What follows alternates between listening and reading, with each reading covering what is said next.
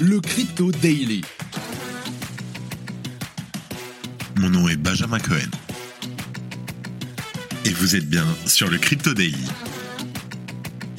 Le podcast qui traite de l'actualité crypto, NFT et métaverse. Dans vos oreilles, chaque jour, du lundi au vendredi. Salut, j'espère que tu vas bien. On se retrouve tout de suite pour un nouvel épisode du Crypto Daily.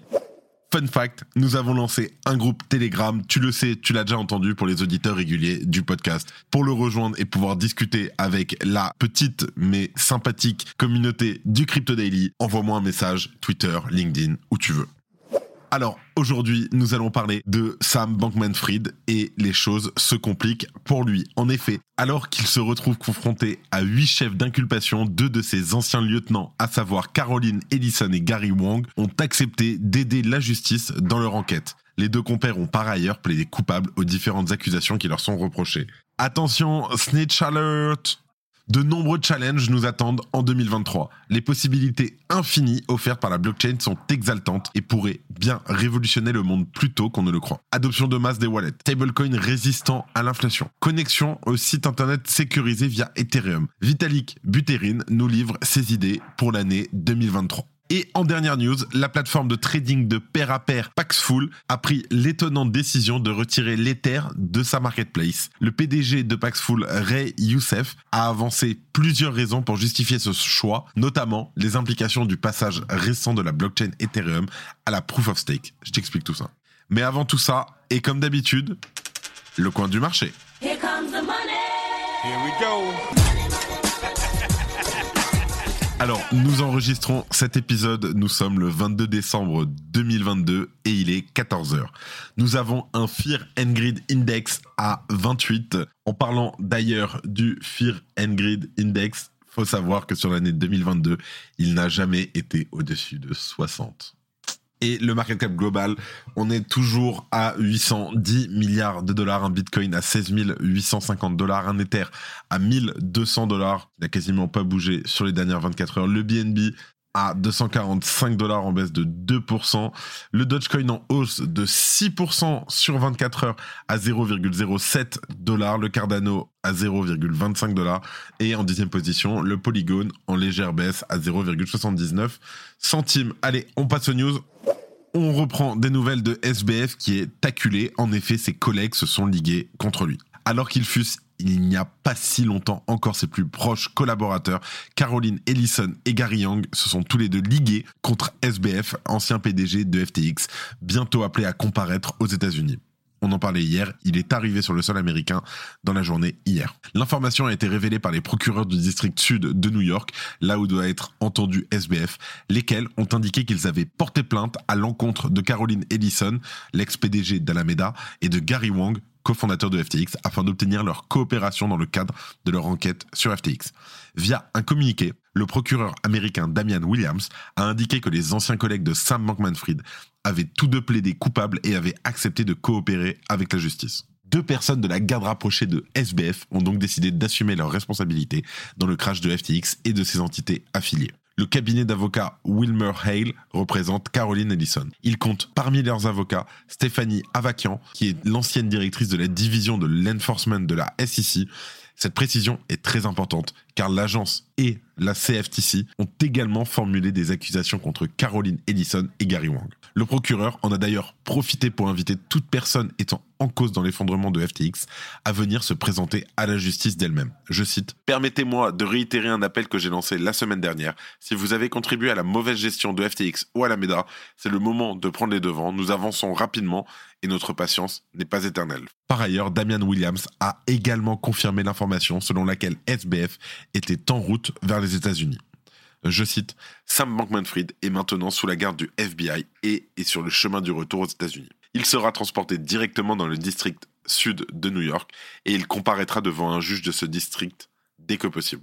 Sans citer de nom particulier, le procureur a indiqué que la justice prévoyait également de porter plainte contre d'autres personnalités impliquées dans l'empire de FTX. En parallèle des procureurs cités précédemment, la SEC des États-Unis et la Commodity Future Trading Commission, la CFTC, ont toutes deux déposé des accusations civiles à l'encontre de Caroline et de Gary. le président de la SEC, Gary Gensler, a lui-même publié un communiqué afin de clarifier ce qui était reproché aux deux compères. Je cite. Dans le cadre de leur tromperie, nous alléguons que Caroline Ellison et Sam Bankman-Fried ont comploté pour manipuler le prix du FTT un token de plateforme d'échange qui faisait partie intégrante de FTX pour soutenir la valeur de leur château de cartes. Nous allégons en outre que Madame Ellison et Monsieur Wong ont joué un rôle actif dans un plan visant à abuser des actifs des clients de FTX pour soutenir Alameda et fournir des garanties pour les opérations sur marge.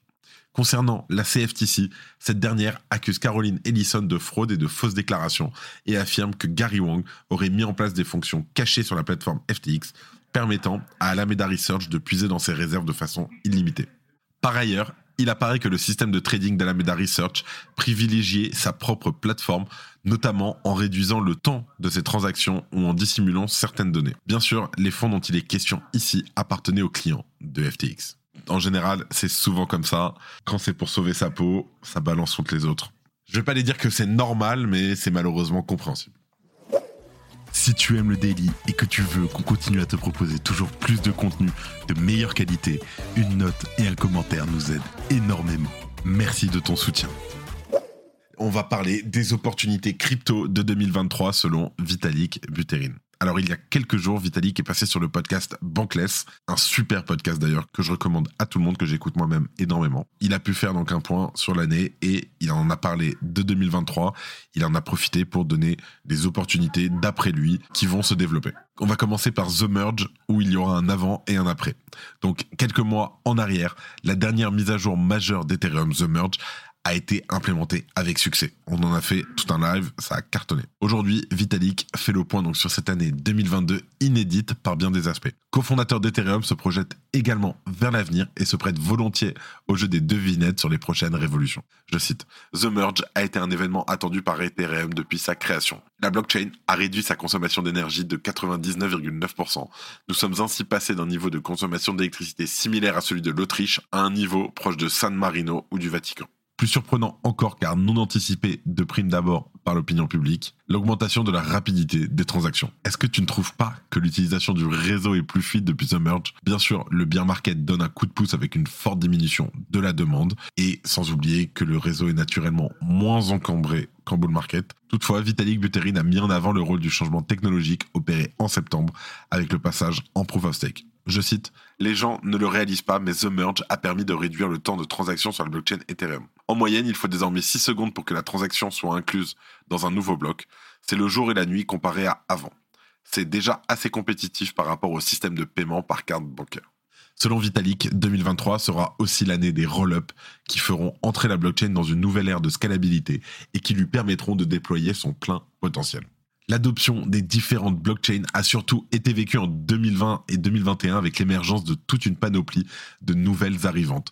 Avalanche, Solana, Multiversix, anciennement Elrond, etc.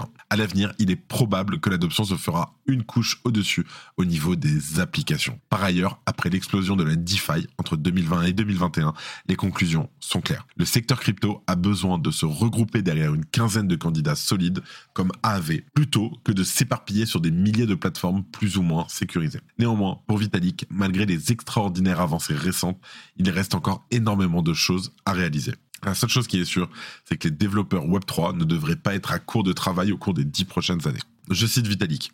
Si vous parvenez à concevoir un portefeuille numérique utilisé par un milliard d'utilisateurs, ce sera une opportunité énorme. Si nous réussissons à mettre au point un stablecoin capable de lutter contre toutes les tempêtes, même une hyperinflation du dollar, ce sera également une énorme opportunité.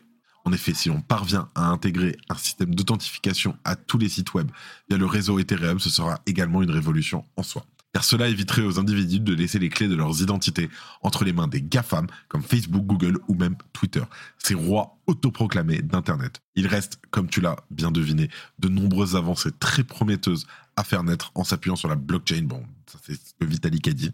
Mais plus la technologie avance, plus il devient complexe d'implémenter de nouvelles fonctionnalités toujours plus poussées mais à savoir que c'est via de tels schémas que l'écosystème crypto sera réellement capable de révolutionner la société et le monde qui nous entoure. Dernière news, la plateforme de trading Paxful se détache de l'Ether. Alors, plateforme populaire pour l'échange de crypto-monnaies de pair à pair, Paxful n'accueillera plus l'Ether sur sa marketplace. Cette décision a été formulée sur Twitter par Ray Youssef, le PDG de Paxful. Je cite Nous avons finalement expulsé Ethereum de notre marketplace. 11,6 millions d'humains mieux protégés. L'intégrité avant les revenus. Qui est le prochain? Point d'interrogation. C'est quand même drôle. Au sein d'un texte associé à son tweet, Ray Youssef explique la raison pour laquelle une telle décision a été prise. Je cite Le plus grand problème au monde est l'apartheid économique. C'est la racine de toutes les souffrances de l'humanité. Je veux voir un monde où le Bitcoin libère des milliards de personnes retenues par ce système diabolique, en particulier les personnes inutilement lésées qui vivent dans les pays du Sud. C'est pourquoi j'ai créé Paxful. Pour accomplir cette mission, c'est ce qui me motive vraiment. Cela vient du cœur et c'est personnel pour moi. Selon lui, le seul moyen de résoudre le problème qu'il soulève serait donc d'avoir recours à Bitcoin. Ainsi, les autres crypto-monnaies, comme l'Ether notamment, n'auraient pas lieu d'être et seraient des leurs qui ralentiraient la progression de Bitcoin auprès des masses. C'est ce qu'on appelle un vrai Bitcoin maximaliste. Ray Youssef ajoute que le retrait de l'Ether de Paxful est le fruit de trois préoccupations majeures autour de l'écosystème Ethereum. Le premier, depuis le passage d'Ethereum de la preuve de travail à la preuve d'enjeu, l'Ether n'est plus qu'une forme numérique de monnaie fiat. La preuve de travail est l'innovation qui fait du Bitcoin la seule monnaie honnête qui existe, d'après Ray Youssef. La blockchain Ethereum est contrôlée par un petit groupe de personnes et n'est donc pas décentralisée. Là-dessus, malheureusement, je suis un peu d'accord les tokens de l'écosystème Ethereum ont engendré des escroqueries qui ont volé des milliards de dollars aux gens. Oui, mais encore une fois, c'est l'outil à la personne. Là, moi, par contre, beaucoup moins d'accord. Les gens ont utilisé Ethereum pour ça. Ils auraient pu utiliser Bitcoin. Il faut savoir qu'il y a quelques années, les gens faisaient des arnaques un peu dans ce style-là sur Bitcoin, et pas que sur Ethereum.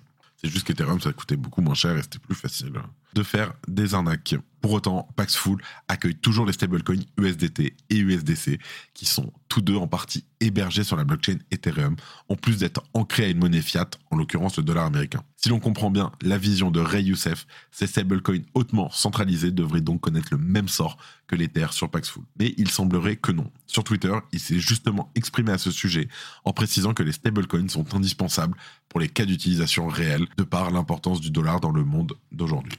Depuis la chute de FTX, il faut savoir que Ray Youssef a ardemment défendu l'idée que les individus doivent eux-mêmes se charger du stockage de leurs cryptos et les a vivement encouragés à ne jamais garder leurs économies sur un exchange, y compris Paxful. On en avait parlé il y a quelques semaines. Moi, pour moi, cette news, je trouve que le mec, il est courageux. C'est courageux de faire quand même un, move comme ça et de l'annoncer ouais fort. Euh, à voir ce qui va en rester, mais bravo. Allez, avant de finir, on passe aux news en bref. Alors, Bitcoin serait-il utile pour défendre les droits des citoyens? The Human Rights Foundation, organisation défendant les droits de l'homme à travers le monde, vient de distribuer 325 000 dollars de subventions à des projets liés de près ou de loin à l'écosystème Bitcoin pour leur activité en faveur des libertés individuelles. Yuga Labs et le Bored Ape Club viennent de dévoiler le court métrage prévu pour annoncer le lancement de l'événement The Trial of Jimmy the Monkey, le procès de Jimmy le singe en français. La vidéo de deux minutes est un cartoon offrant certainement de nombreux indices sur ce qui attend la communauté de la collection NFT. Binance poursuit son ascension marche après marche. Aujourd'hui, la plateforme de crypto-monnaie prend une importance supplémentaire en rejoignant la Chambre de commerce numérique aux États-Unis. Binance rejoint donc Visa, Circle et OKCoin dans ce groupe de lobby américains qui travaille à faire évoluer la régulation autour des crypto-monnaies et surtout des exchanges. Je t'en reparle rapidement, mais le temps des vacances arrive. En effet, nous allons prendre une petite semaine de repos à partir de lundi prochain. Donc il y aura un seul épisode de la semaine qui arrivera vendredi. Faire un récap de tout ce qu'on a raté. Parce que je vais pas mentir, on va enchaîner la 80 épisodes de suite du lundi au vendredi. On ne s'est jamais arrêté malade, pas malade, pressé, pas pressé, on a toujours fait. Donc là, on va en profiter pour souffler un peu. Et d'ailleurs, on vous souhaite à tous de très très très bonnes vacances et une très belle période des fêtes. Par contre, on refera un message demain en vous souhaitant de très bonnes fêtes. C'est tout pour aujourd'hui, c'est la fin de ce résumé de l'actualité du jour. Évidemment, pensez à vous abonner pour ne pas rater le suivant, quelle que soit d'ailleurs l'application que vous utilisez pour m'écouter. Rendez-vous aussi sur Twitter et LinkedIn pour d'autres contenus d'actualité exclusifs. Je crois que j'ai tout dit, faites attention à vous, et moi je vous dis à demain. C'était Benjamin pour le Crypto Daily. Merci et à très vite.